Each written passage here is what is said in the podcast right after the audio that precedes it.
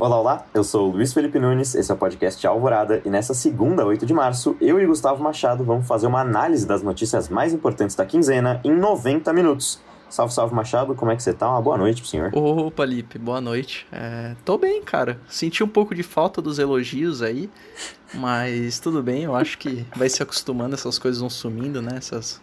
Sim. Esses elogios aí, Agrados. esses agrados, nossa, é muito bom, que sempre alegravam minha quinzena, mas tirando isso eu tô, tô muito bem, cara. E vamos aí, mais uma semana gravando as notícias mais importantes desses, não uma quinzena exatamente, porque a gente tá gravando num dia diferente, né, das duas semanas, a gente ainda vai estabilizar um dia aí pra frente, mas mais ou menos quinzena, né, uns 18 dias aí atrás, enfim, todo esse período entre os podcasts. E vamos que vamos, Lipe. Então é isso aí, partimos agora para as notícias brasileiras. Então, abrindo o bloco aqui de notícias brasileiras, a gente retoma aquele, aquela fala que a gente já tinha feito na quinzena passada, que é sobre a Petrobras. A Petrobras entrou numa crise institucional, uma crise financeira bem grande desde que o presidente Jair Bolsonaro anunciou a troca da presidência, que era o Roberto Castelo Branco, e agora, a partir do dia 20, será o general Silva e Luna. Mas nesse meio tempo, na segunda-feira, logo após a gente ter gravado, a gasolina teve outro aumento, um aumento de 4,8%, que foi para R$ 2,60 o litro para as distribuidoras, e o diesel teve um aumento de 5%, indo para R$ 2,70 o litro, e esses aumentos já são o quarto e o quinto no ano, já tem um aumento de 41% na gasolina e 34% no diesel. É, lembrando sempre que isso é um aumento global, não é só no Brasil, não é porque a gente quer aumentar o preço, mas é um aumento lá nas é, na produção de petróleo.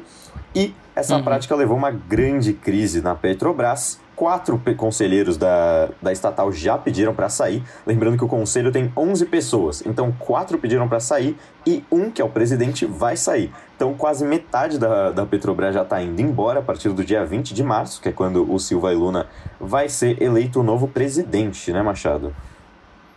É, exatamente isso que aconteceu, né? No geral, o que a gente falou semana passada continuou valendo para essa semana. Primeiro, a questão de caminhar um pouco contrário do que ele falava em campanha, né? Da questão de, ah, seremos mais liberais e, e etc. E agora tá tendo um caráter bem intervencionista, né? Ah, é interessante notar também que, tal como muitas outras medidas que o Bolsonaro toma, sempre tem alguns comentários ali na frente do Planalto, né? Que dá para entender Uhum. um pouco da cabeça e tem muito esse esse discurso, né, que até outros momentos do Brasil já teve, principalmente momentos personalistas, né, que você você até comentou na retrospectiva e tal, esse discurso do petróleo é nosso e tal, né? Uhum. E a gente viu nessas, nessa última quinzena ele falando bastante desses discursos para para explicar do porquê ele não gosta do presidente, né? A questão de a gente tava conversando em off também, né, que ele acha os métodos do presidente da da Petrobras por estar trabalhando em home office, etc, e tenta jogar a culpa no cara, né? De várias maneiras diferentes. né? É, embora se eu não me engano, ele teve que explicar também as atitudes tomadas por ele e ele não fez uma má gestão. Uhum. Assim, os números dizem que não, pelo menos. E aí o Bolsonaro tirou o cara e é interessante porque também vai naquela linha que a gente comentou na semana passada também de como é quase uma afronta ao próprio Guedes, né? Essa treta entre os dois, porque que nem a gente comentou, o Guedes é meio, fica meio sumido. E muitas das atitudes que tem mais um viés que parecem ser atitudes do Guedes, né? Pessoas que são próximas do Guedes, etc., estão cada vez mais saindo, etc., e parece cada vez mais distante, né? O plano de governo do Bolsonaro do, o, com o posto Ipiranga dele ali, né? E aí, nesses últimos dias também, é, ele chegou a comentar de passar algumas medidas e acelerar alguns processos para privatização da, de algumas é, companhias, né?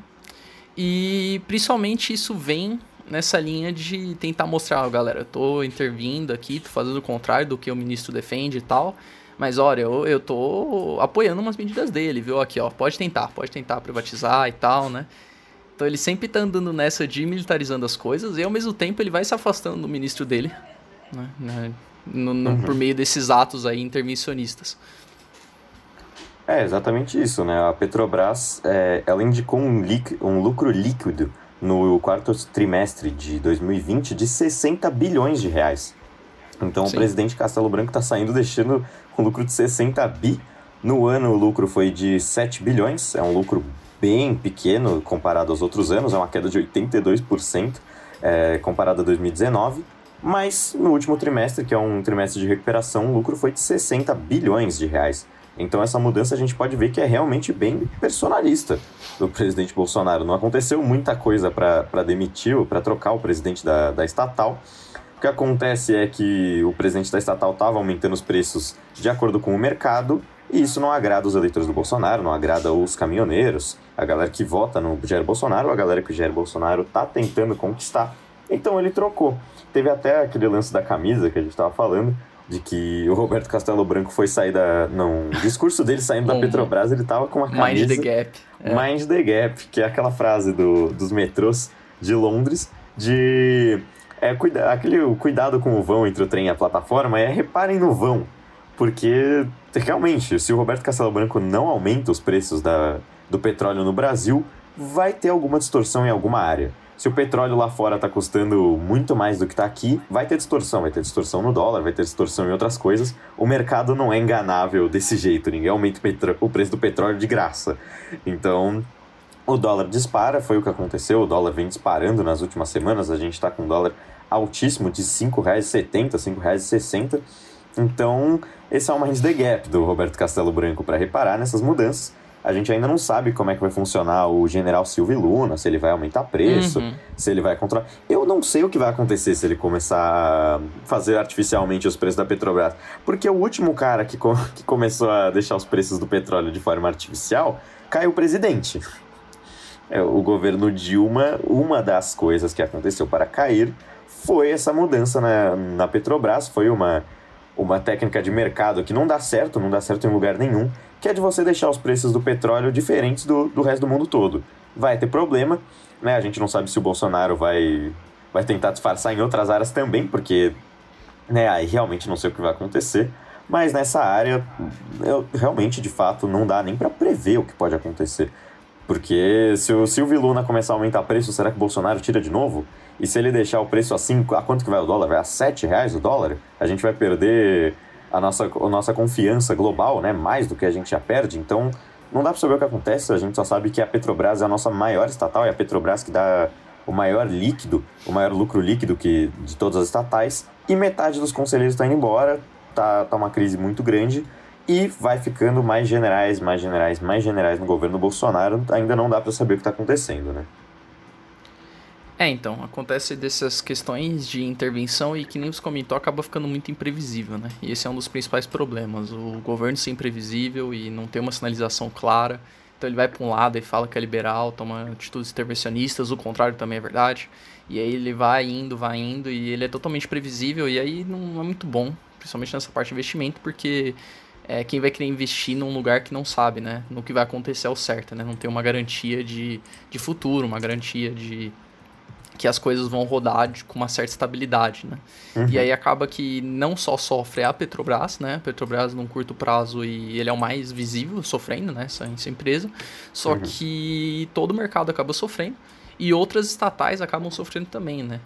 Quem ou não. Então teve uma queda de valor, claro que foi bem menor considerado ao da Petrobras, né? Até porque a Petrobras uhum. teve tombo de mais de 20% no seu valor. Teve. Mas assim, é, Banco Central sofre, Eletrobras sofre, outras sofrem também, porque né, é, acaba sendo um efeito dominó assim, na economia. E que nem você comentou, é o que resta é esperar e ver realmente o que vai acontecer, se ele vai ajustar o preço, se ele não vai ajustar o preço e como vai ser essa situação. E não só na Petrobras, mas qual vai ser os próximos capítulos aí com relação às medidas, uh, se realmente vai passar as medidas de privatização, se não vai passar, o que ele vai regular, se ele vai querer regular alguma coisa meio que do nada, vai continuar militarizando. É, o que resta realmente é sentar e ver o que vai acontecer. É, de fato, é, complementando a informação, no dia 1 de março a Petrobras teve uma queda de 20% nas suas ações, é 20,48%, uma perda de 73 bilhões de valor só naquele dia. Teve a partir daquele momento uma recuperação, mas não uma recuperação de chegar no nível que estava antes, uma recuperação porque o, o, a perda foi altíssima mesmo. Então foi uhum. só uma recuperação leve, uma recuperação de não deixar no ponto mais baixo da história. Só basicamente isso, e como você disse, as outras, as outras ações também caíram Então, quando a Petrobras cai, todo mundo cai, ela é, representa uma parte muito importante da nossa bolsa de valores, a bolsa de valores mais importantes, que é a Ibovespa. Então, é, e o dólar já está R$ 5,69 só, e a Ibovespa, que estava no nível de 120 mil pontos, agora está em 115 mil pontos, e com uma, mesmo com um aumento de 2% na, na sexta-feira. Então a gente continua nessa queda vertiginosa das ações brasileiras. É, e acho que de Petrobras é isso, né, Machado? Você tem mais algum comentário? É, o que eu queria ressaltar só é a questão que você comentou também da crise dos caminhoneiros, uhum. que é um medo que realmente já se mostrou bem presente né, na gestão do Bolsonaro, principalmente na situação atual, né? Porque que nem aconteceu né, anos atrás, vai ter uma, um impacto gigante na economia se acontecer de novo, né? uhum. né? uh, principalmente por, pelo Brasil, dependente da, das malhas rodoviárias e tal. E aí acontece que vem isso, tem essa questão da Petrobras, tem também aquela questão de, de alguns impostos do diesel, uhum, né? Sim. Sendo retirados.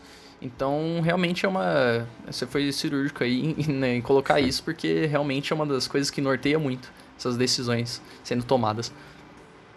É, só ressaltando também o último dado estatístico de que na semana, essa semana que a gente teve, a Petrobras teve uma queda de 18%.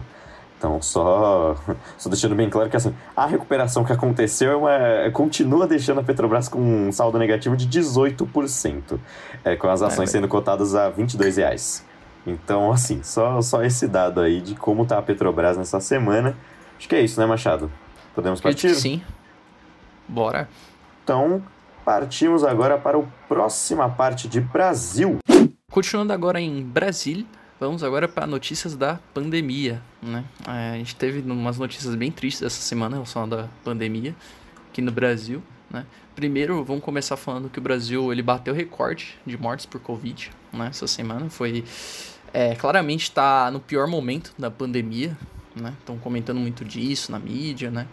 Uh, de como é o pior momento da pandemia e realmente é mesmo, porque não só tá com uma média de mortes, uh, assim, elevadíssima, né? Também bateu recorde nesse quesito. Então a média nessa semana foi de 1.497 mortes, né? Uh, Quarta-feira teve um número assim é, gigantesco de 1.840 mortes, né? É interessante até se a gente parar para pensar na, na época que, nossa, a gente via 300 mortes lá na Itália, né? Lá no começo da, da pandemia, a gente falava, caramba, 300 mortes, nossa, essa pandemia. E agora a gente já chegou em 1840, infelizmente, né? Um ano depois estamos aqui falando de 1840 mortes, superando até os 1782 que morreram na terça. Que a gente achou que seria alta, assim, mas está cada vez mais superando, né? O que é muito preocupante. Uh, no total, a gente viu que já são mais de 265 mil mortos, né? Uh, é tamanho de cidades pequenas, assim, tipo, cidades inteiras mortas, é, em questão, para ter uma boa comparação. Uh, os casos eles já estão em cerca de 11 milhões, elevadíssimo também. E vacinados, infelizmente, a gente vai comentar um pouco mais de vacinas mais para frente, mas está num processo muito lento ainda, né? Então, já foram 8 milhões e 220 mil vacinados. Só que se parar para pensar no padrão brasileiro, né? Se parar para pensar no tamanho do Brasil e a quantidade de pessoas que moram no Brasil e habitantes, é, isso, hum, é muito pouco ainda, né? Então tá andando a passo de tartaruga, a vacinação, é, que nem a gente comentou na semana passada, teve pausas, etc., o que colaborou muito para chegar nesse estado que tá, né? E, a ser, e se manter esse estado, né? Não diminuir. Uh, e aí, fala, falei um pouco mais do aspecto geral, e agora para um aspecto mais específico, que foi uma das notícias principais do, da última quinzena, foi o, o estado de São Paulo inteiro entrando na fase vermelha. Né? Então, teve todo aquele planejamento e tal, acabou voltando para a fase amarela ano passado, etc. Parecia que estava melhorando, só com como está no pior momento da pandemia, voltou para a fase vermelha. Né? Então tem a questão do toque restrição das 8 às, às 5 horas da manhã. Né? Uh, começa já. Começou, na verdade, né? nesse sábado, dia 6, e vai até o dia 19. E a diferença dessa fase vermelha é principalmente pela, pelo nível de seriedade que está sendo abordado, né? Os horários Se eu não me engano, antes era às 10, acabou retrocedendo duas horas para ficar mais tempo. E agora vai ter fiscalização da PM, Vigilância Sanitária e PROCON, né? Então a pessoa que está andando assim na rua, etc., em tese ela seria parada pela PM. E aí ela seria. Me perguntaria, né, por que está saindo de casa, etc. E aí a pessoa, caso não fosse por motivo essencial, assim, ah, eu vou para um lugar, tenho que ir, é, ir para um médico, enfim, ela acaba recebendo uma multa, né? E aí a fase vermelha realmente está bem rígida, né? Então, só serviços essenciais mesmo, então farmácias, mercados uh, e alguns... Era farmácias, mercados, acho que padarias também, outros estabelecimentos, né? Meio X. Uh, outros lugares também que deixam abertos são templos religiosos e escolas, embora seja um pouco é, polêmico isso, porque é, tem sido alvo de muita discussão, né? Porque desde o começo já tem se falado da escola como um vetor de expansão da pandemia, só que tem toda aquela conversa sobre realmente deixar as crianças sem, sem contato físico, etc. Então tá gerando muito debate. E a questão dos templos religiosos, né? Se eles podem ser considerados ou não é, estabelecimentos essenciais. É claro que ambos os essas instituições têm, têm uma série de restrições ali, né, no que pode ou não pode, tem uma capacidade extremamente reduzida, tem vários é, critérios que serem seguidos, mas mesmo assim está causando muita polêmica. E o que, preocupa, o que preocupa, que é uma preocupação no Brasil inteiro, é a questão dos leitos, né? A questão de encher o sistema de saúde. Então, quase 80% dos leitos estão cheios, né? E 81% dos leitos da capital, né, da, é, da cidade de São Paulo, já estão lotados que é um número muito preocupante, tá? Logo, logo chega no 100, né? E aí começa a ter que fazer escolhas, etc. E é a pior fase. E aí eles estão tentando contornar isso abrindo mais leitos, né? Mas a tendência é que realmente a gente continue passando aí por mais um tempo, o que está sendo e vai continuar sendo por umas semanas o pior momento da pandemia. Se quiser comentar um pouco, Lipe. É, então, essa a gente achava no ano passado, em 2020, que era a pior parte da pandemia, e a gente foi pro final de 2020, em novembro, principalmente, começou uma retomada, começou a ter uma, uhum. é, uma queda no número de casos e tudo mais. E no final de dezembro a gente já viu aumentando de novo, até antes do Réveillon, e depois do Réveillon aí estouramos de caso, depois com carnaval, com um monte de coisa que as pessoas né, continuam saindo como se não houvesse amanhã bateram recorde de mortes. Nessa semana foram três vezes o recorde de mortes. Então a gente teve basicamente todos os dias, na terça, na quarta, a gente teve, se não me engano, no domingo. É, então foram três vezes seguidas recorde de mortes. O número de. A, a média de mortes por dia já está aumentando todos os dias. Essa de fato ainda não parou de aumentar, está com 1.400 mortes por dia. É, quase 1497, aliás, quase 1500 mortes. Uhum. E se você for pensar, o recorde no ano passado era de 1500 num dia. Então a gente está batendo esse recorde todos os dias, se for comparar só em 2020. É, só em janeiro a gente teve mais mortes no, no Amazonas do que todo o ano de 2020. Então, 265.500 mortos já, e os casos em 11 milhões e 18 mil. Uma vacinação que está muito curta, só 8 milhões de pessoas, então 5% dos adultos, né, as pessoas acima de 18 anos, o que a gente já consegue ver um reflexo são as mortes de pessoas acima dos 90 anos, que foram os primeiros vacinados, mas de resto a gente não consegue nem ver, a gente não tem vacinado o suficiente para ver o número de casos caindo, como por exemplo já acontece em outros países. Israel já tem um número de casos bem menor do que tinha, os Estados Unidos começa a ver essa mudança acontecendo, a gente já tem mais mortes por milhão do que os Estados Unidos, a gente passou os Estados Unidos em mortes por milhão é, recentemente. Então, por conta da vacinação, a gente não tem vacina o suficiente, a gente vai falar um pouco mais disso depois. Mas em São Paulo também o governador João Dória, que tenta ser o oposto do Jair Bolsonaro, faz discursos muito fortes contra o Jair Bolsonaro, começou a semana colocando um toque de restrição, né? Ele não queria chamar de toque de recolher. Esse toque de restrição seria das é, das 11 até as 5 da manhã e era basicamente contra aglomerações. Ele não mandava ninguém ficar em casa, ele só falava que ia ter uma fiscalização maior e você tinha que fazer coisas essenciais, mas tinha uma lista enorme de coisas essenciais. Aí viu que não deu certo, o número de casos estava aumentando, o número de leitos estava ficando menor E nesta semana, o governador João Dória colocou, instaurou essa fase vermelha indo o dia inteiro, final de semana, dia normal, é até o dia 19, do dia 6 até o dia 19, e mantendo o toque de restrição das 8 às 5. Não faz muito sentido se está em fase vermelha manter um toque de restrição, mas como tem muita coisa aberta, a nossa fase vermelha é um pouco ampla demais, esse toque de restrição faz sentido. É, nessa semana, um dia antes de colocar essa fase vermelha, o governador João Dória fez uma medida bem polêmica de considerar templos religiosos como serviço essencial, uhum. com até 30% das pessoas, o que, bom, é, é extremamente polêmico, não sei se é exatamente essencial. E os colégios também funcionam com até 35% da sua capacidade.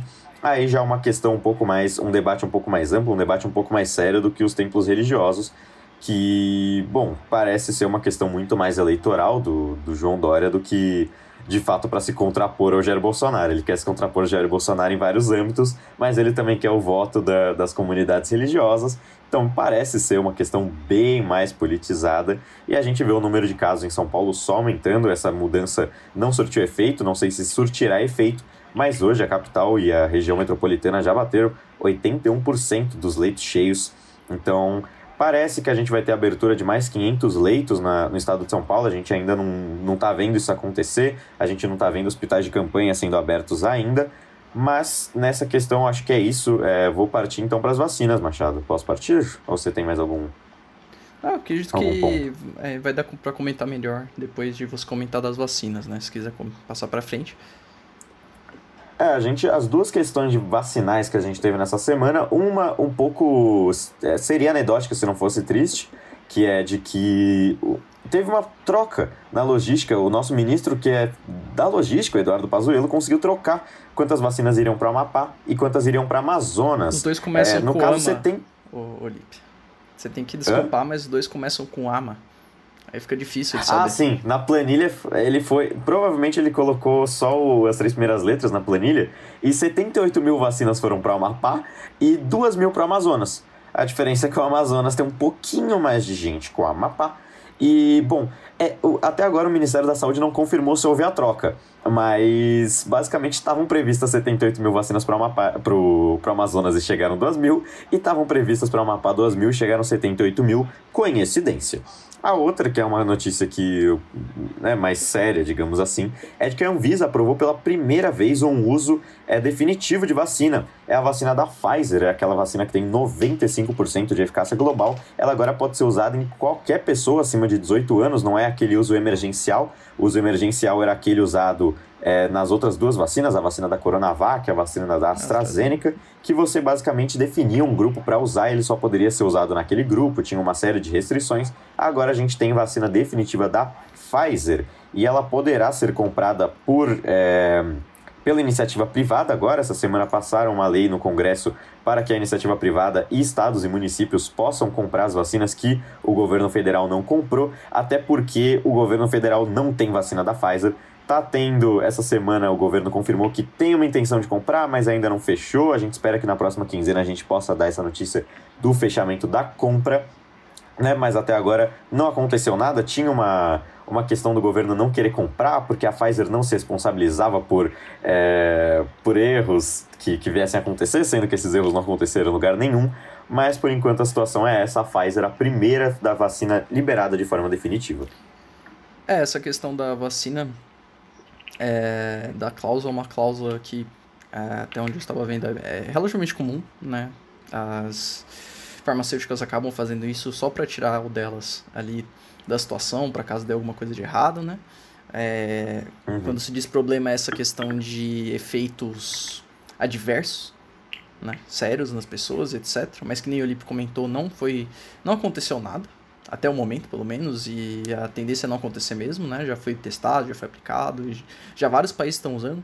Vários países até, é, é interessante, é, é, meio contraditório, até meio paradoxal, porque os únicos países que concordam, é, entre aspas, com essa decisão de não acordar com a, Pfizer, né? São a Argentina e a Venezuela. Que são dois países que Venezuela, não, não nem dizer, né? A questão da diferença ideológica, da distância. E a Argentina também, que desde o novo presidente ter assumido, o Bolsonaro também não, não está muito próximo né, em relações diplomáticas. E é, Brasil, Argentina e Venezuela são os únicos países aí que negaram o contrato né, a partir do momento. E mais de é, 60 países já estão é, utilizando a Pfizer. E infelizmente é, continua nessa situação aí de atraso das, da vacinação e se continuar nesse passo de conta-gotas, é difícil saber quando a gente vai sair daquela situação que é, eu e o Lipe comentamos agora há pouco da, da piora da pandemia, né? E a gente, a gente não queria bater mais recordes, né? Mas aparentemente a tendência até a gente conseguir resolver esses problemas e realmente ter uma vacinação eficiente. Exatamente. É, acho que é isso mesmo. E só o ponto da, da compra das vacinas, o Congresso passou é, essa, essa nova norma de que as vacinas podem ser compradas por municípios, estados e a uhum. iniciativa privada. Uhum. No momento, todo mundo que comprar vai ter que doar as vacinas para o SUS, para o SUS vacinar as pessoas do grupo emergencial, isso até acabarem os grupos emergenciais. Sim. Aí depois todo mundo pode comprar naturalmente, só que vai ter que doar metade para o SUS, a outra vai poder aplicar nas pessoas da empresa, vai poder aplicar. Se quiser aplicar só em pessoas de 25 anos, vai poder também, mas no momento só a compra só poderá acontecer se for para doar tudo para o SUS. Isso ainda vai ter que ser sancionado pelo Jair Bolsonaro, mas o STF já considerou constitucional e o Congresso pensou três vezes. O Bolsonaro vetou duas, mas agora eu imagino que não vai conseguir vetar, porque senão vai passar de novo e a imagem dele não vai ficar muito boa, né, Machado? Ah, um comentário para finalizar ou podemos passar? É, tristão. Tristão, essa é a situação. Esse é o comentário, infelizmente. Bom, então agora a gente vai passar para um bloco que vai ser uma junção de várias medidas é, da família Bolsonaro, várias medidas que envolvam o nosso governo e não só o nosso Estado. E agora falando um pouco de família Bolsonaro, a gente começa com o filho 01, o Flávio Flávio Bolsonaro. Tiveram duas notícias muito importantes e talvez complementares sobre o Flávio Bolsonaro, de que nessa semana o Superior Tribunal de Justiça, o STJ, anulou quebras de sigilo contra o Flávio Bolsonaro. Essas quebras de sigilo foram naquele caso das rachadinhas, onde o Flávio é investigado por peculato, organização criminosa e lavagem de dinheiro. Esses desvios seriam até de 6,1 milhões de reais. É aquele onde o Flávio Bolsonaro faria aquelas rachadinhas, onde você paga o seu servidor que trabalha no seu gabinete com dinheiro público, só que ele te devolve esse dinheiro público. Então é tipo o cheat de dinheiro. Você está multiplicando dinheiro como se nada. É basicamente isso. Mas essa semana o Superior Tribunal de Justiça é a quinta turma do Superior Tribunal de Justiça, são 33 ministros, mas a quinta turma só tem seis. Por 5 a 1, ela anulou a decisão do Ministério Público de quebrar o sigilo das contas do Flavinho e mais 94 pessoas. E assim, basicamente, a apuração zera porque toda a apuração, praticamente 90% da apuração, era baseada nessas quebras de sigilo do Ministério Público, e agora, como elas foram consideradas ilegais, todas as provas que adviram delas são ilegais. E essa semana a gente vai ter outro julgamento sobre, muito provavelmente essa semana ele vai acontecer, sobre se os relatórios do COAF, que são de investigação de é, transações financeiras são válidos ou não. Se o Superior Tribunal de Justiça anular também, aí o caso de fato zera. Parece que nada aconteceu e a gente perdeu três anos de apuração e vai ser julgado pela quinta turma do STJ. No momento, a gente sabe que um ministro vai votar com, vai votar a favor de anular esta, este relatório do COAF. Mas até o momento é isso. Flávio acusado de peculato, organização criminosa e lavagem de dinheiro. Lembrando que os desvios podem ser de até 6 milhões de reais e 100 mil. 6 milhões e 100 mil. Aí a gente tem uma notícia, a segunda notícia, que talvez seja complementar. Calma aí. Hum. O Flavinho, ele um dia depois dessa quebra de sigilo, ele comprou uma mansão em Brasília. Uma mansão de quase 6 milhões de reais uma mansão de 5 milhões e 970 mil reais em Brasília. Lembrando que ele é acusado de desviar 6 milhões. Então, basicamente, é o seguinte: não bastasse isso, é, matérias do o Globo revelaram que essa compra tem alguns probleminhas. É, no caso, é, a primeira parcela vai ser de 18 mil reais, só que a renda do Flávio Bolsonaro é de 36 mil, o que inviabiliza a compra, porque você só pode fazer uma primeira parcela com até 30% do seu salário, para evitar que você dê calote e só pague a primeira parcela. Então, como é 50% do salário dele, ele não pode fazer essa compra. Aí ele justificou dizendo que fez um empréstimo no Banco de Brasília. Só que esse empréstimo não é legal, porque o Bolsonaro, o Flávio Bolsonaro tem menos dinheiro do que o empréstimo permitiria. Ele só poderia fazer esse empréstimo se ele ganhasse, tipo, 18 mil reais a mais do que ele ganha. Ele não ganha isso, então ele não tem direito a fazer esse empréstimo. A gente não sabe como é que ele pagou a primeira parcela, mas é estranho. É o vigésimo imóvel que o Flávio Bolsonaro compra desde os anos 2000. Ele é investigado por comprar imóveis com dinheiro é, físico, né, com notas, imóveis de 600 mil reais à base de nota, o que é, no mínimo, estranho. Mas então, essas duas notícias que talvez tenham relação, talvez não, né, Machado? É, umas coisas que eu queria comentar também. É, primeiro é a questão que a gente comentou na retrospectiva, se não me engano, que era do advogado defesa, que é o Asaf. Uhum né? O criminalista lá. É o Acef. O Asaf. Acef. Asaf, como se fala? O Acef.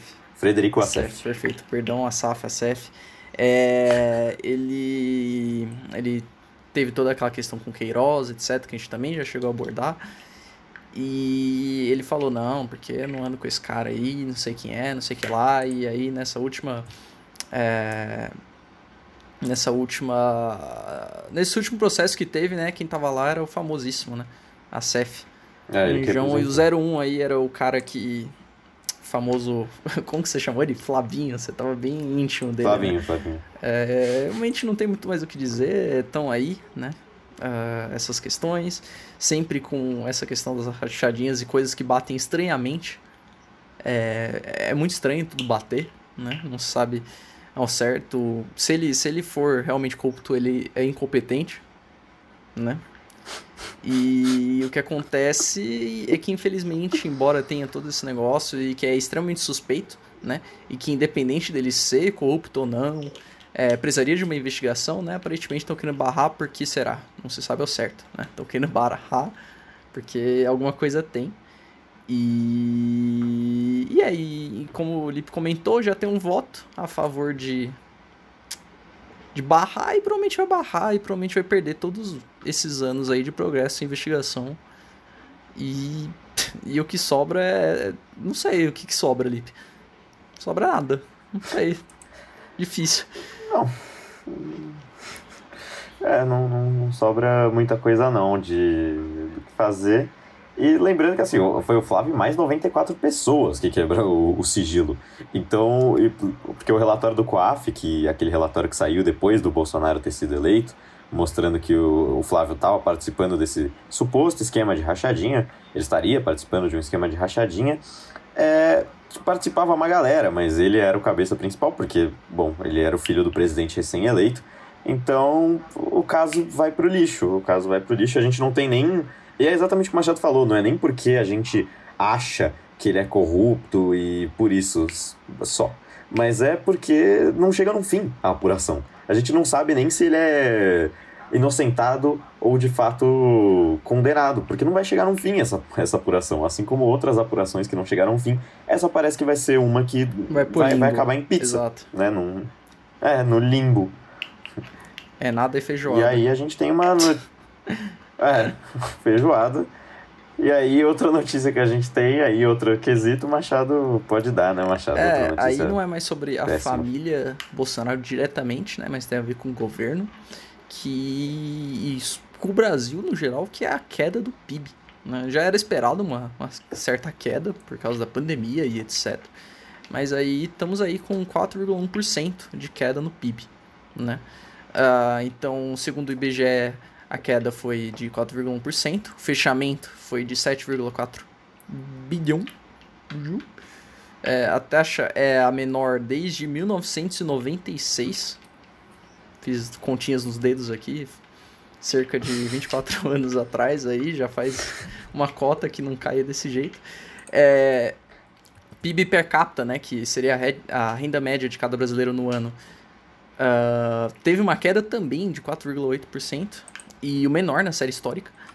E dentre os setores que se tem na economia, a única alta que teve é na agropecuária, né, os commodities, etc. É um setor que é difícil mesmo de, de acabar caindo aqui no Brasil, porque é muito forte nessa área, mas de resto tudo acabou tendo uma queda. Né? A indústria teve uma queda de 3,5%, serviços teve uma queda de é, 4,5%, e de, eu, eu até coloquei entre aspas aqui na pauta, porque eu, talvez seja um neologismo né, de subsetores mas se for considerar os setores uhum. da economia aí, a, a parte de, de, serviço para família e etc. E a partir de transporte são os que mais sofreram.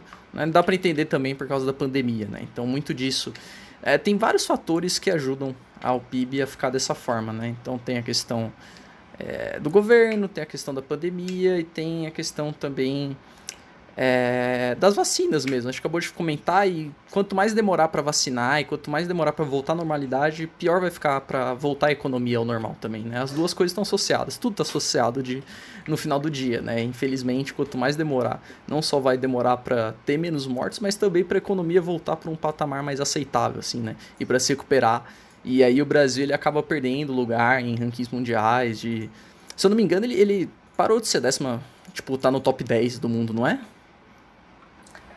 É, tem. É que a projeção oficial é uma projeção. Uhum. É, o dado oficial, a gente tem o dado da, da Organização das Nações Unidas, mas uma projeção bem séria dos Estados Unidos mostra que o Brasil saiu da, da nona posição de, maior, é, de maiores economias do mundo para a décima segunda, foi ultrapassado pelo Canadá, pela, pela é, Coreia do Sul e todo o resto. Então, por projeção e pelo que parece, essa projeção vai acertar, o Brasil sai do top 10. É complicado. Se quiser comentar mais um pouco aí dessa situação, outra situação complicada que nos encontramos. Essa daí meio que não dava para fugir muito, porque o mundo inteiro está sofrendo com essa questão de pandemia, mas alguns lugares mais do que outros, né? É, uma queda de 4,1% num PIB que cresce pouco. Ano passado a gente teve aquela questão do PIBinho, que cresceu 1,1%. A gente já está há anos com crescimento é, pífio. Desde a da nossa crise em 2015, onde a gente tava, começou a ter um PIB negativo, a gente passou a crescer 1% ao ano. Nossa questão dos investimentos, para você ser um país rico, você tem que ter um investimento, para a gente chegar a ser um país rico, tem que ter um investimento anual de 25%, a gente tem um investimento de 15% e continua mantendo nesses 15%, não parece que vai aumentar e a gente vai continuar a ser um país em desenvolvimento para sempre, pelo que parece, não aumenta o nosso investimento, que é o que faz a gente ser um país de fato rico e uma queda de 4% não ajuda nisso. Esse ano a gente não tem ainda projeções é, muito certeiras, até porque a gente está em março. Mas, é, só corrigindo, a gente colocou bi na pauta, mas é 7,4 Tri. trilhões. É, eu. Trilhões. Eu Eles colocam por milhão, é. aí ficava com 3 zeros a menos, eu, mas é 7,4 trilhões. Eu li e falei, caraca. É, é estranho, é. Ia ser bizarro. Mas assim, ainda é menor. Ainda é menor do que o valor de compra da Apple. Tá? Então a Apple vale mais que o nosso país inteiro. E a taxa é a menor, como o Machado falou, desde 1996, mas ela só é a menor desde 96 porque o IBGE começou a medir em 96. Então a gente não sabe se é menor do que a de 95, o que bem provavelmente é. Porque, pelo menos desde o plano real, eu acho que essa é a menor taxa, né? O IBGE só começou a partir de 96 um PIB per capita também de R$ 35.172, que é uma queda de 4,8% ao ano. O pior também, desde 1996, demonstra uma coisa bem péssima, aliás, para a nossa nação. E os setores, como o Machado disse, o menor setor, é, pelos dados do IBGE, é o agronegócio. Então, ele tem um crescimento, não representa tanto quanto uma queda de 4,5% nos serviços, que é a nossa maior renda do Brasil. O agronegócio é extremamente importante mas ele não é tão importante quanto os serviços e as indústrias que caíram de um jeito é, espetacular, né? E como Machado disse, a, fa a família e os transportes são os subsetores que caíram menos, porque o consumo familiar cai, porque a renda per capita cai, porque as pessoas estão saindo menos e consumindo menos, e é um dos maiores ganhos da nossa economia quando a família cresce, os transportes crescem, porque isso significa que os serviços também crescem e, como eu já disse, é a maior parte da nossa, da nossa economia. É, a gente não sabe se esse ano a gente vai continuar caindo. É bem difícil a gente cair, porque, um, porque a gente já caiu 4,5%, mas não dá para duvidar mais. E se for crescer também não vai ser um crescimento muito grande. Então a gente está estagnado numa economia pífia por mais alguns anos, pelo menos. É, e nada parece mudar. Não, não tem uma cara de que vai melhorar, até porque o presidente Jair Bolsonaro já afirmou que caiu só 4,1%. É, tem países que caíram mais, segundo ele, né? E de fato caíram, mas não são economias que estão no top 10 global. Então a gente continua numa passividade enorme do nosso governo federal e com mais intervenção, com a nossa principal estatal caindo o preço. Então não dá para saber como vai fechar o ano de novo, aquela instabilidade, né? É, a imprevisibilidade que atrapalha. Também acaba, acaba sendo uma meta-atrapalhação, assim. A atrapalhação da economia Exato. atrapalha a economia. É, exatamente. Mas acho que de governo a gente tem isso. É, a gente espera que as próximas notícias sejam melhores, mas não tem a menor cara de que isso vai acontecer, né, Machado? Você tem mais algum comentário ou partimos para o próximo não, bloco? Torçamos. Acho que agora tá na hora da gente ir tipo os blocos internacionais. Então partimos agora para notícias internacionais. Entrando agora no bloco internacional, entramos nas Américas, né? E meio que vai ter dois blocos das Américas, e aí vão começar falando da América Latina, né? Então, primeiro vai ter bastante coisa de eleição, e uma das principais coisas que teve é a decisão de quem vai para o segundo turno no Equador, né? Uh, que no caso vai ser o Laço, que é um banqueiro, ele é de centro-direita, e o Arauz, que é o candidato do Rafael Correa, que é um é, ex-presidente né, da, do Equador. Uh, interessante que é uma coisa meio rara de acontecer, né? É, isso daí no mundo inteiro, eu digo, a questão de Lenin Moreno, que é o atual, ele não vai concorrer à reeleição e nem vai tentar, na verdade. Ele só largou a toalha. E então quem ficou foi o Laço, Arauz mesmo, confirmado para o segundo turno. Por que digo confirmado? O que acontece? Teve a eleição do primeiro turno, né? Só o que aconteceu? Teve um empate técnico entre o Laço, né? Que é esse banqueiro centro-direita, e o Iaco Pérez, que é um líder indígena, né? Teve uma, um empate técnico ali e teve que ter recontagem de voto, assim, voto por voto, foi contado de novo. E aí o que acontece é que o Laço acabou ganhando. Né? Embora o Laço tenha ganhado, o Iaco Pérez, que é quem perdeu nessa contagem, ele afirma que é fraude, que ele, ele até usou um pouco o argumento dessa questão do banqueiro, né, que ele pode ter pagado e etc para conseguir se manter é, concorrendo no segundo turno. Então teve até manifestação, mas no final das contas quem vai concorrer vai ser o Laço, né? E o Laço já está tentando até atrair o eleitorado de esquerda com pauta de defesa dos direitos humanos, pauta do meio ambiente, etc, né? Tá tentando pegar uma, essa parte porque vai ser muito necessário, que nem a gente estava conversando em off, o Arauz ele tá bem na frente, assim, né? Se for considerar porcentagens. E, bom, acho que do Equador tem isso. Outro lugar que teve eleição também que é importante notar é El Salvador, né? Na América Central, que foi o presidente. Eu tenho medo de falar isso errado, Lipe. É Naib Bukele, Cara, né? Ou Bukele? Parece que sim. Justo. É com Y e gente. É N-A-Y-I-B, Bukele com K. É, é um pouco complicado. Acredito que esteja falando certo. Que ele teve uma vitória legislativa, né? É, o partido dele é o Nuevas Ideias. Nuevas. Nuevas Ideias. Nossa, tá difícil de Isso. falar os nomes nesse, nesse bloco. Mas, no geral, ele vai ter.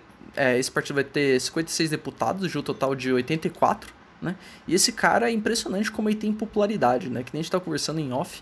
Uh, um dos principais problemas de El Salvador era a violência, né? E muita da popularidade dele foi principalmente pelo controle dessa questão da violência, né? Ele foi muito pautado nisso. E aí ele acabou conseguindo uma popularidade gigante, assim, consequentemente pro partido dele também, né? O que explica um pouco esses resultados de eleições.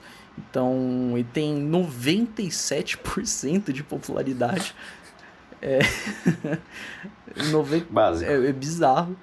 É, e basicamente é isso, né? Ele é até. Uh, então não é só contra a violência, mas também a questão de contra a corrupção também. Ele tomou algumas medidas, né? Ele pelo menos é, fez a campanha dele em cima disso.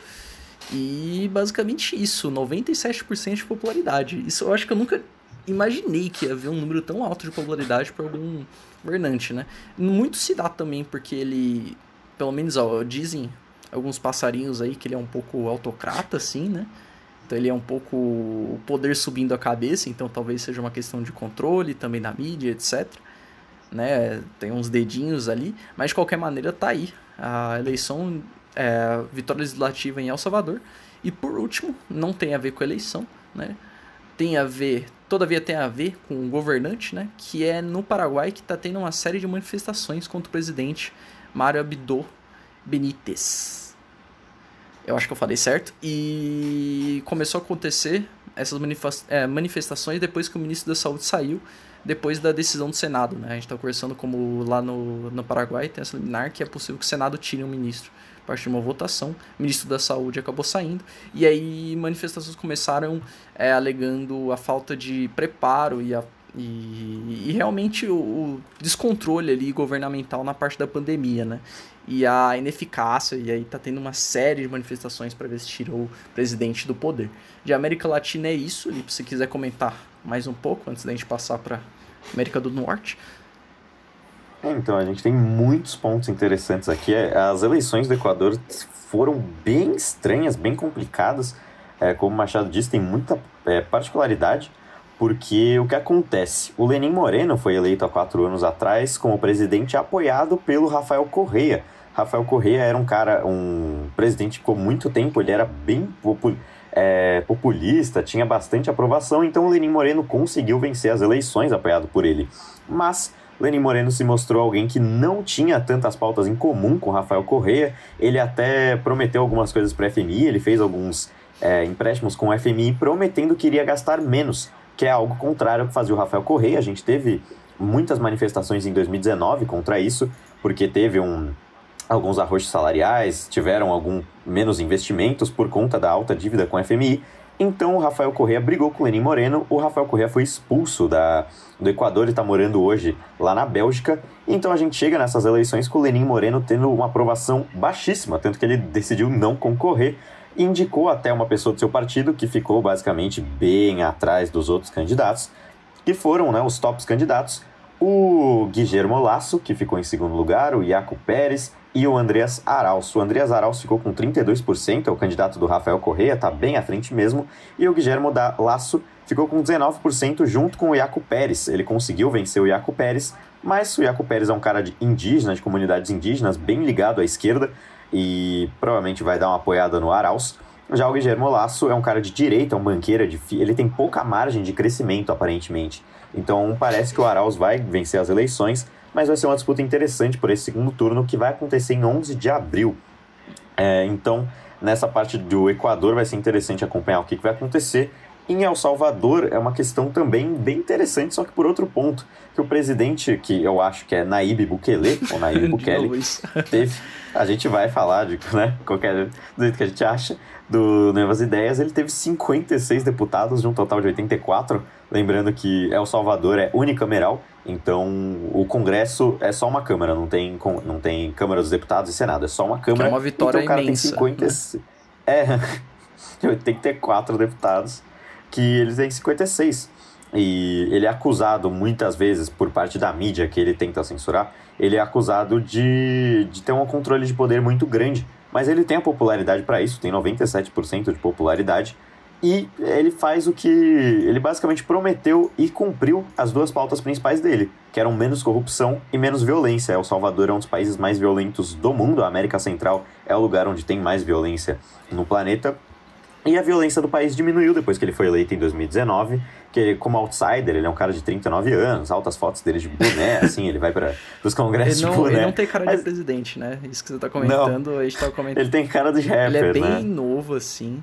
Tipo, 39 anos para uma questão de presidente é extremamente raro, né? Você próprio é, pensar, é uma idade é... muito, muito, muito... O cara é quase um bebê em questões políticas, assim. É, ele é o, o, outsider. Tipo, ele não é um outsider que era o Trump de 60 anos. Ele tinha 37 quando ele foi eleito. E ele falou: Ó, oh, tá todo mundo roubando, eu vou acabar com corrupção e violência. E de fato, a violência e a corrupção diminuíram desde que ele ganhou. Então ele tem essa prerrogativa de ter 97% de popularidade e tudo mais. E no Paraguai a questão já é diferente, já é manifestações para tirar o presidente Mário Abdo Benítez que, bom, ele já passou, um ano depois que ele foi eleito em 2018, ele passou por um processo de impeachment, que ele conseguiu se safar, mas a popularidade dele é baixa, ele não tem muita popularidade, tá lidando muito mal com a pandemia, tem acusações de corrupção contra o governo dele por conta da pandemia, as pessoas não estão sendo vacinadas, tem muita gente morrendo no Paraguai, então o Senado decidiu retirar o, o ministro da Saúde do país, o que gerou uma comoção nacional mas uma comoção nacional não pelo ministro da Saúde, mas sim contra o governo. Foi uma percepção, foi um gatilho para as pessoas olharem e falarem: beleza, o nosso Senado está agindo, a gente consegue retirar o nosso presidente do país. Então são manifestações contra o próprio presidente Mário Abdo Benítez. Acho que de América Latina é isso. Podemos ir para agora América do Norte, Machado? À vontade, Liv. Pode começar. Então vamos lá que tem notícia. América do Norte tem notícia, América do Norte a gente diz, mas hoje é só Estados Unidos. A primeira notícia que a gente tem é, é aprovação pelo, por parte do Congresso americano de um pacote emergencial de 1,9 trilhão de dólares, o que dá 10 é, trilhões de reais, o que é 4 trilhões a mais do que o nosso PIB, só de pacote emergencial. Esse pacote ele conta com várias medidas, vários investimentos para várias áreas, mas a parte principal, né, o que a gente pode mais falar, é um auxílio emergencial. Só que um auxílio emergencial enorme. Ele dá 1.400 dólares para pessoas que ganham a menos de 6.250 dólares por mês. Então, só de você pensar comparando no nosso país, a gente dava 600 reais para pessoas que ganhavam menos de um salário mínimo. Lá são o que? Seis salários mínimos e 1.400 dólares para essas pessoas, além de outros investimentos, como 50 bilhões para vacinas e 200 milhões para escolas. Foi uma medida que passou com bastante dificuldade até é, no Congresso, na Câmara, passou por 219 a 212, com todos os republicanos votando contra. No Senado também isso aconteceu, os republicanos em massa votaram contra, mas a maioria dos dois é a Câmara dos Deputados, é a, é a Câmara do, do Povo, né, no caso que eles chamam lá. Como a gente já havia dito em outras oportunidades, é o Joe Biden tem uma chance única de ter as duas casas junto com ele, então ele consegue passar esses pacotes mais polêmicos. Uhum. Então ele conseguiu passar, passou no dia, no Senado, passou no sábado, 6 de março, a exatamente às 2 horas e 3 minutos. Né? A gente tem, tem aqui essa informação. E outras coisas que aconteceram no governo Joe Biden nessa semana foram ataques à Síria foram ataques a um grupo é, chamado Kataib Hezbollah. É, tem outro Hezbollah, que é o mais famoso que atua no Líbano, mas esse é o Kataib Hezbollah. Foi um ataque basicamente na Síria, mas contra o Irã. Foi uma retaliação, um ataque que tinha acontecido 10 dias atrás contra uma base americana, onde seis americanos foram mortos né, nesse ataque a míssil. Foi um foguete que, que atingiu. Então os Estados Unidos nunca deixa barato, não ia ser agora que ia deixar barato. Atacou a Síria, mais para atacar o Irã numa base do Kataib Hezbollah, além de, por último, uma medida protecionista que a gente não tem a confirmação se passou no Senado ainda, mas é uma medida do governo Joe Biden para chips. É, é, algo que até o Machado que, que tinha falado, eu não conhecia isso, é, esse fenômeno, mas que falta, falta chips nos Estados Unidos, chips de tecnologia mesmo, e os Estados Unidos tinha que importar de, da China e da, do Taiwan, que faz é, parte da China, China mas... Taiwan, Coreia do Sul... É, os Estados né? Unidos tratam o Taiwan como independente, mesmo que diplomaticamente considere ele parte da China. É, então, os Estados Unidos fez essa medida protecionista, vai custar cerca de 30 bilhões em investimentos para produzir os chips dentro dos Estados Unidos, né, Machado? É, eu vou é, retomar desde do, do, da parte do Congresso, né, porque é interessante a gente notar como são três esferas meio que diferentes, mas são três dos primeiros grandes é, medidas aí do governo do. Eu coloquei como, que, como João Bidão, né? O famoso João Bidão. e são as três primeiras grandes medidas dele, né? No campo interno, né? E ao mesmo tempo no externo também. Então essa questão do Congresso, né? É uma medida muito grande. É, os republicanos eles votaram muitos contra porque falavam que era um valor muito elevado, né, que não ia suportar e acabar atrapalhando a economia americana. É, acabava sendo tão alto que acabava tipo passando até das coisas que tinham a ver com a pandemia, né? Então, uhum. mas mesmo assim, como você comentou, a chance de passar é, era gigante por causa dessa questão dessa oportunidade única. Então passou, né? Uh, e aí a gente tem as coisas que tem a ver com as medidas externas dos Estados Unidos, né? Então tem essa questão do ataque na Síria, né? Porque o que aconteceu? É, que nem o Lipe comentou, 10 dias atrás, dia 15 2, né? No caso, 10 dias atrás do, desse ataque, no caso, é, hum. aconteceram das milícias pró-Irã, né? Esse, esse grupo atacar forças norte-americanas no Iraque. Né?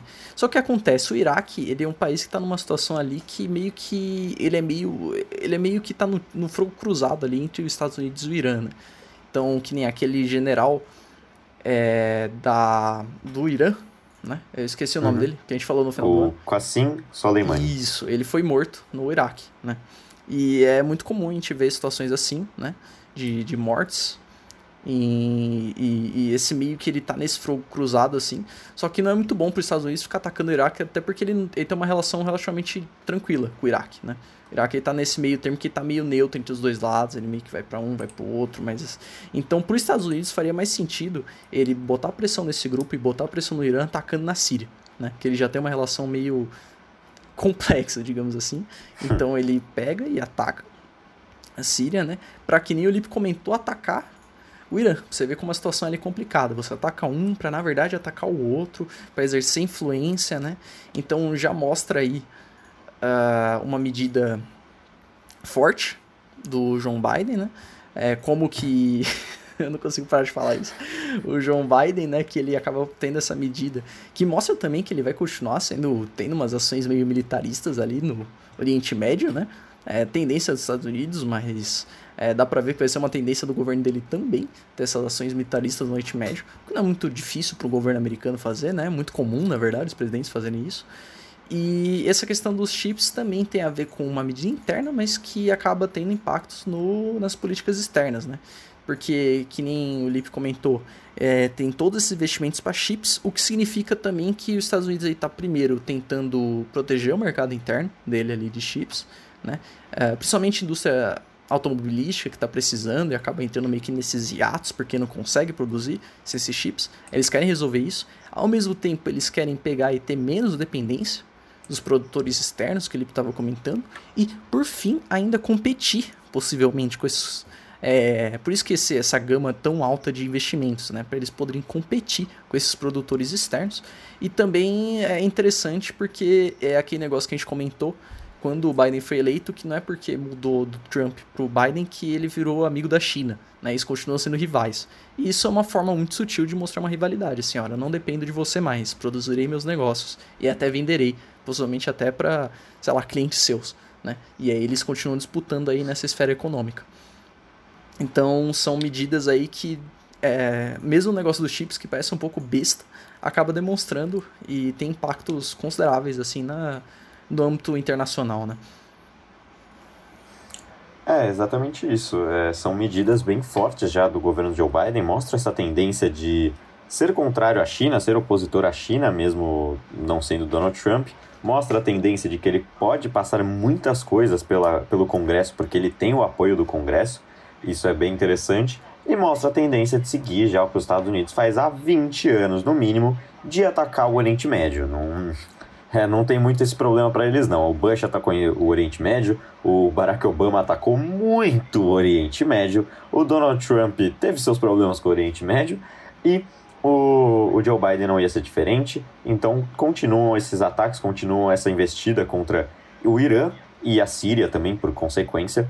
Mas é, é interessante fazer, fazer essas análises de que o governo americano, no fim, não é tão polarizador. A gente vê que a gente acha que as coisas são muito polarizadas porque só tem dois partidos, mas até que tem muitas coisas em comum, são muitas pautas em comuns no governo quando a gente vê direto isso, a relação com o Oriente Médio, a relação com a China, é, fosse o Donald Trump ou agora com o Joe Biden, seria essa mesma. O que muda são as justificativas para fazê-las, né? Exatamente. O, o, Donald Trump.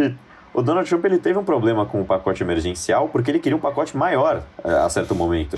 Ele achou, ele não estava aceitando um pacote emergencial porque ele achou que estava pouco. Então, não, não são mudanças tão, tão grandes quanto a gente imagina. É, o governo americano continua tendo suas, suas visões de que ele é superior a qualquer outro lugar do planeta, né, Machado? Você tem mais algum comentário? É, eu achei interessante você comentou dessa questão do, do Trump, né, que ele queria um maior ainda. É muito também do. Isso daí foi uma medida muito também para aumentar um pouco a popularidade dele de alguma forma, né? De falar assim, olha, uhum. povo americano, eu queria, viu? Que vocês recebessem mais, eu queria, mas esses caras aí, ó, estão barrando, hein?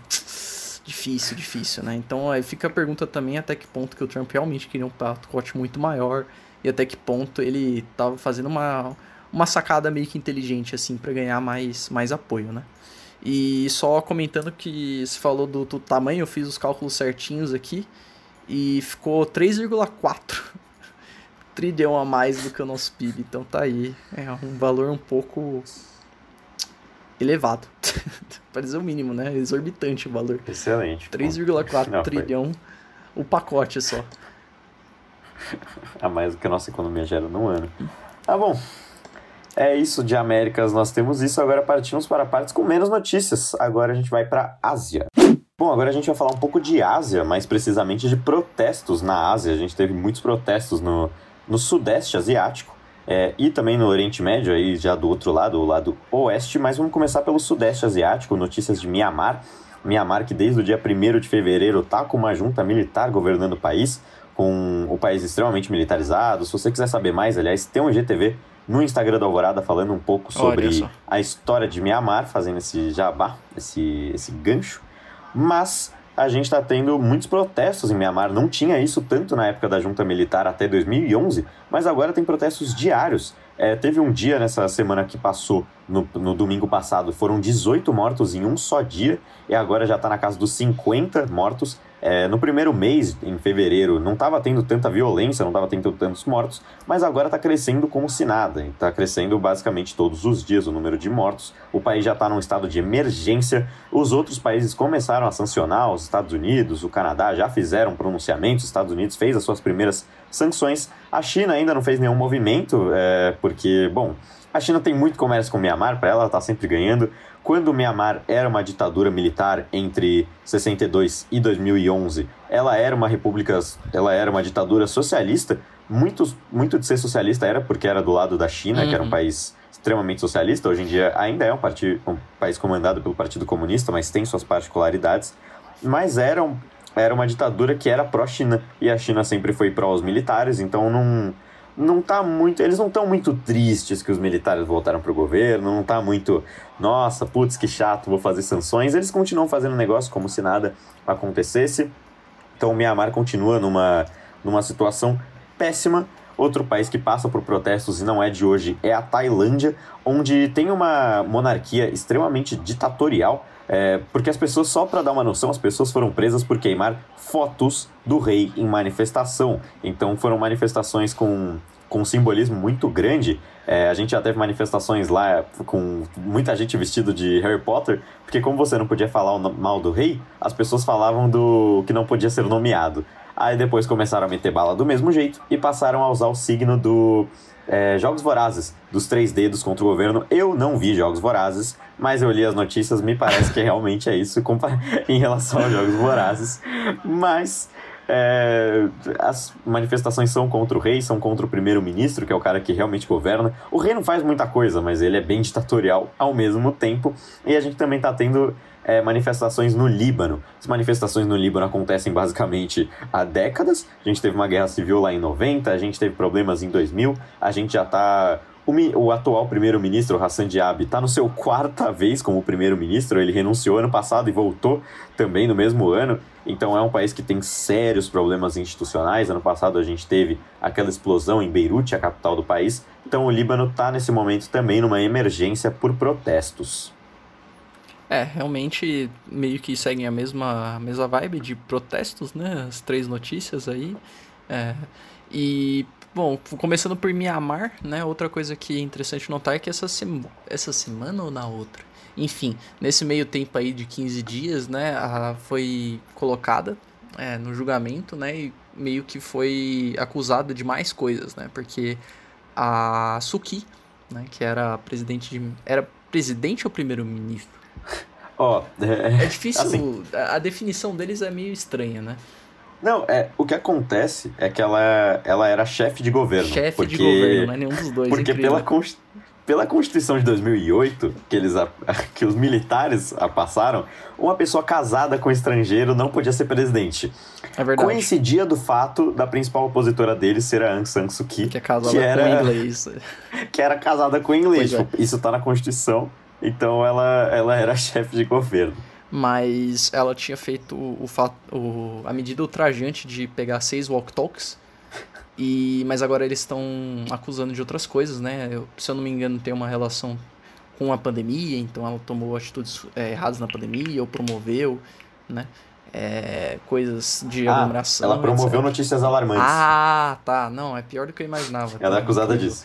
É, e é, e é o Walk Talks aí, coisas de telecomunicação. É, eu achei muito bom quando foi de Walk Talk, eu achei bem criativo, pra ser honesto. Foram seis. Seis Walk Talks, são exatamente seis, não são mil Walk Talks, são seis. Mas, enfim, é, tem essa situação e também o cenário internacional já continua desde a é, da última semana, desde que aconteceu, na verdade, já teve bastante, é, muitos países aí, né? Já condenando então Estados Unidos, Canadá, Reino Unido, não só condenando como fazendo sanções contra os militares, né, contra as pessoas específicas assim do governo, é normal, padrão, quando acontece esse tipo de coisa. O, um dos países que fica meio ambíguo ali é a China, né? Porque, uh, embora seja uma potência e tal, e meio que a, a, a esperança, esperança não, né? A perspectiva é que ele fica mais do lado do governo de Mianmar, assim, né? Ele acena mais. Até pelo Lip, o que o Lip comentou do histórico e tal, meio que ele se acena ali, meio que tem uma, uma troca de olhares e tal. Só que ainda tem que esperar para ver. Não teve muita movimentação aí com relação à China, o que ela falou, o que ela acha, enfim. Uh, sobre a Tailândia, eu só queria comentar que dá para traçar um, um, paralelo com o que a gente falou da semana. É, da quinzena passada, na verdade, né? Com aquela questão do uhum. rei da Espanha, né? Tudo bem que não chega perto em questão de quão ditatorial foi, né? Questão que acredito que, pelo que eu tava lendo, é 15 anos de prisão, se for confirmada essa questão da foto do rei. Então não é tão ruim assim, né? Mas essa questão das monarquias, né? De se você atacar moralmente o rei, você você é preso, você toma multa, ou, e multas severas e prisões severas é bem interessante, assim, é famosas monarquias, né? Mesmo que não tenha poder, eu acho interessante isso. É uma coisa cultural que é muito distante da gente também, é o que eu comentei na quinzena é. passada, é muito distante pensar que, nossa, eu vou queimar uma foto aqui do rei e vou ficar preso por 15 anos. E é, e Líbano é o que eu, eu não, não tenho nada para adicionar. É realmente isso, cara. É anos e anos aí de protestos, meio que já virou. Infelizmente já virou terça-feira fraca, assim, né? Questão de protesto. Tipo, sempre tem e infelizmente vai continuar tendo. Exatamente, é o complementar que o Machado falou, o, o rei da Tailândia mora na Alemanha, tipo, nem na Tailândia ele mora, então tem essa relação interessante que mesmo não mandando, as pessoas vão pra prisão por queimar uma foto dele. E as pessoas queimam a foto dele sabendo que ele vai ficar meio chateado. Então é, é bizarra essa relação. Tipo, se ele não se importasse, tudo bem, mas ele se importa a ponto de é, prender. Ele, é. ele tá se importando com o web chateamento, né? Porque não tá nem lá pra ver a foto sendo queimada. Não. Tá na internet ali, tranquilão, ele vê, pô, tô queimando minha foto aqui, vou ter que prender, pá. Não pode, velho. É, rapaz. É. Difícil. Sobre, sobre a Ásia, sobre os protestos asiáticos, acho que é isso, né, Machado? Mais alguma coisa? É, que nem se comentou, bem curto. Acho que podemos seguir já é. para o último broquito. Então passamos agora para o continente europeu. Passando agora para o último bloco, temos Europa. Duas notícias envolvendo o governo de dois países. Primeiro começamos pela França, né, que Sarkozy, um ex-presidente da França, foi condenado por três anos. Né? Ele foi condenado por corrupção e tráfico de influência. É, segundo a denúncia, o Sarkozy ele tentou subornar um juiz para obter informações confidenciais né, sobre é, investigação e tal. Então, daí que vem essa questão da tráfico de influência. Né? Aliás, um nome muito legal de condenação, só queria pontuar isso. É, embora ele tenha sido condenado por esses três anos aí, não vai ser preso, porque sim, ele vai ter que usar a tornozeleira eletrônica, né? Uh, e só, não se sabe onde foi, se eu não me engano, ele vai ter que usar um ano de tornozeleira eletrônica, né? Os anos de condenação de cadeia foram foram para a lua, foram para o espaço. E, enfim, ele foi presidente entre 2007 e 2012, né? e também está respondendo nesse momento por financiamento ilegal de campanha, né? Então ele foi de 2007 a 2012, tentou de novo, 2012, infelizmente falhou, e não só falhou, como está sendo investigado agora por ter tentado, né, com financiamento ilegal. E é, é um fun fact aí, que não é tão fã, que ele é o segundo presidente francês a ser condenado por corrupção, né, depois do seu sucessor e mentor político Chirac, Chirac, Chirac, eu não sei falar, é, é Chirac, a gente supõe, né? E para ver que não é só no Brasil que tem corrupção. E estamos aí com um segundo presidente sendo condenado. Agora temos, vamos para a Alemanha, que o que acontece? Na Alemanha não tem a ver necessariamente com uma pessoa em si, mas todo um partido, porque desde a primeira, a é, primeira vez, na verdade, depois da pós-guerra que acontece isso, que é a AfD, né, que é a Alternative für Deutschland, né, a alternativa para a Alemanha, foi botada em regulação. Né? O que significa isso? Uh, meio que os serviços de inteligência da Alemanha vão investigar, vão ver, vão acompanhar os membros desse partido porque ele é um partido que eles consideram que ameaça a democracia, né? Então é um partido que acena e simpatiza muito com o neonazismo, com o fascismo, né? Ele é um viés mais de extrema direita, né? Então eles acabam apoiando esses movimentos e está em constante crescimento, né? Acontece de hoje em dia estar tá em constante crescimento, é normal lá na Europa, né? Marie Le Pen também na França acaba tendo um crescimento e não é diferente na Alemanha com esse partido.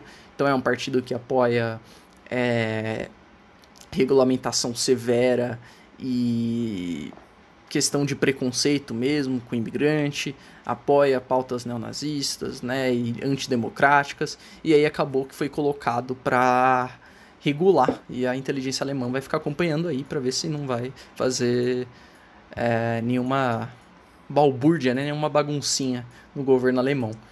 Se quiser comentar um pouco, Lipe, da situação desses dois países. É, são duas situações é, bem estranhas, né? Porque o Sarkozy ele dá para perceber que ele não foi um cara muito popular porque ele perdeu a eleição quando ele tentou se eleger lá em 2012 e as duas campanhas dele são acusadas de terem problemas. A campanha de 2007, é, aparentemente ele foi financiado pelo governo do, da Líbia, então não, não foi nada confirmado, mas ele é acusado disso. E em 2012 ele responde por financiamento ilegal de campanha.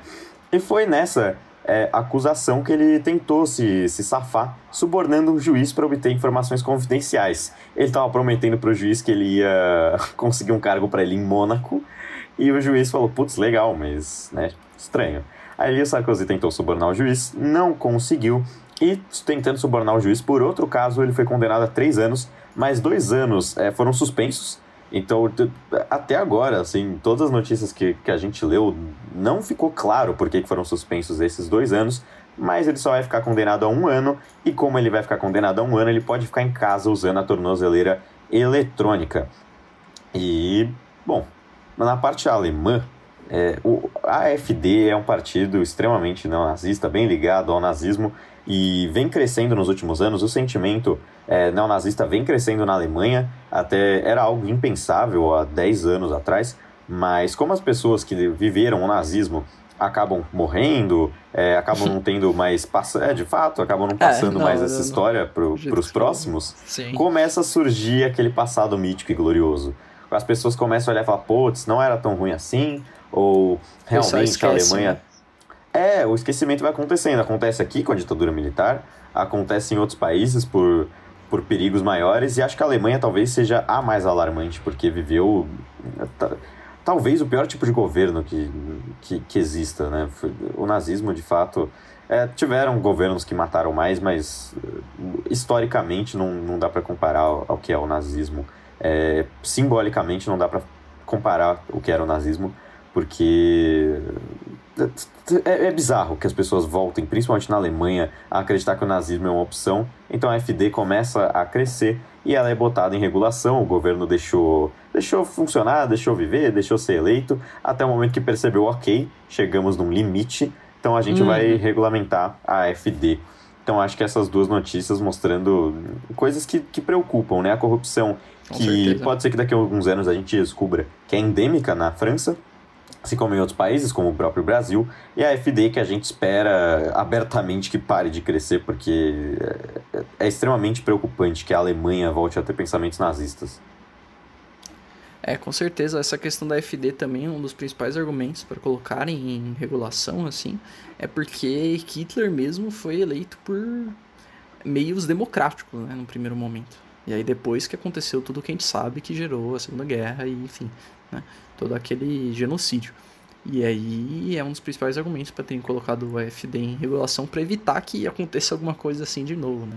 Que nem o Lipe comentou, parece que teve um esquecimento geral de todo o massacre que aconteceu naquela época, né?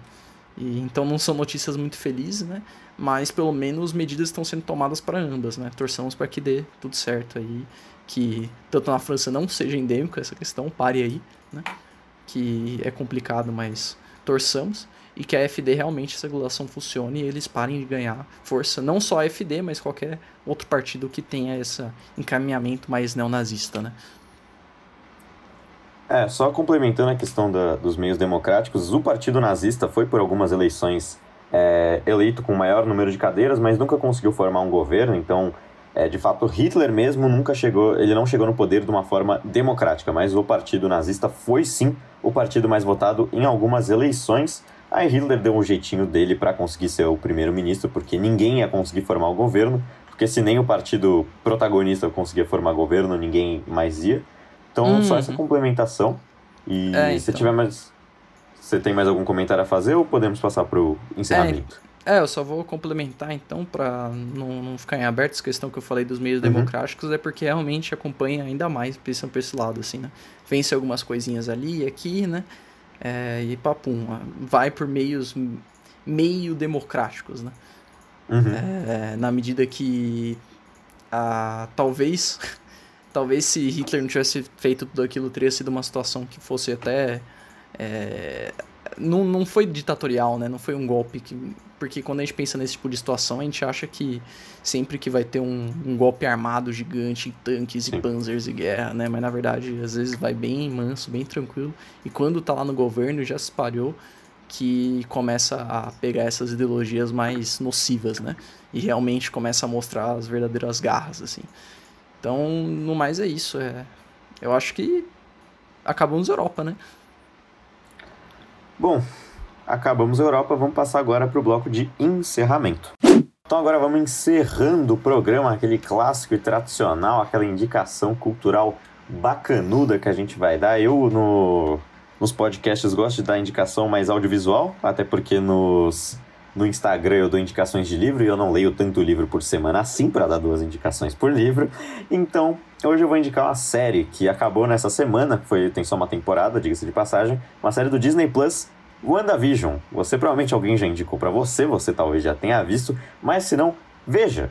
Se você gosta de Marvel, você gosta desse cinema mais de heróis, Veja WandaVision, muito bom, muito bacana, muito interessante. Se você não conhece nada de Marvel, não veja. Não é algo que você consegue pegar para assistir na tranquilidade, mas é uma série muito boa. Eu não tava dando nada por ela, mas é extraordinariamente boa. Eu gostei bastante. Essa vai ser minha recomendação cultural, bem leve, bem light, pra você ver e esquecer os problemas da realidade, porque a realidade é o quê? Dura. Vai você, Machado. É, a minha indicação vai um caminho, não que seja pesado, mas vai num caminho um pouco contrário, né? Que é um livro do Rafael Cardoso, e é Design para um Mundo Complexo, né? Que ele meio que fala do design hoje em dia e de como o design realmente nossa percepção de design mudou, né? As necessidades mudaram. Então ele fala de como o design nasceu com uma coisa super material e hoje em dia as pessoas acham que é Photoshop e coisa no computador. Ele fala de como a necessidade do design para construir soluções, ele analisar o mundo de várias maneiras, até de maneiras fora do design, né? E ele avalia realmente, faz um meio com um agregadão assim da, da atualidade, como que o design se enquadra nessa atualidade, né? E como que a gente precisa se preparar para ser eficiente e criar soluções, né? Então fica aí a, a indicação, né? Não é um livro que nem o outro livro que eu comentei das cores. Esses livros de design eu acho que mesmo que você não seja designer, é, é uma leitura super legal, até porque objetos, a gente vive em torno de coisas são feitas pelo design, e esse livro em especial fala muito também da atualidade né? De uma maneira meio que objetiva, assim, nem, nem é tão crítica, é mais para explicar mesmo qual que é, quão complexo o mundo se tornou, né? Então, mesmo que você não tenha a pretensão de ser designer, você é designer, é muito interessante você ler de qualquer forma. E como todo livro de design, embora esse tenha bem menos, é, tem imagens, né? Então é sempre legal ter um livro que você vira uma página e tem uma imagenzinha, você pode ficar apreciando ali. Então tá aí minha recomendação da quinzena. Uh, dentro disso, Hoje eu vou acertar a programação, porque da última vez eu me confundi todo. E agora eu me despeço. É, muito obrigado aí. Eu não vou fazer todo o discurso que eu fiz da última vez, que nem eu comentei. Porque imagino que vai ser um pouco mais recorrente, vai ficar chato. Então o que eu quero dizer é me despeço. É, boa quinzena todos. Bom. Aproveitem WandaVision e Design para um Mundo Complexo, ou qualquer outra coisa que vocês forem consumir. Fiquem bem, tomem água. E é isso. Se quiser se despedir, Lipe. Bom, fazer aquele encerramento claro, clássico. Pô. E esse foi o Alvorada de hoje. O programa vai ao ar quinzenalmente às Insira que algum dia a gente está pensando em as segundas. Então o programa vai ao ar quinzenalmente às segundas. Eu sou o Luiz Felipe Nunes. Se quiser me encontrar no Instagram, é underline Lip, underline Nunes. Se quiser encontrar o Alvorada, é arroba podcast Alvorada, ou arroba, arroba podcast underline Alvorada.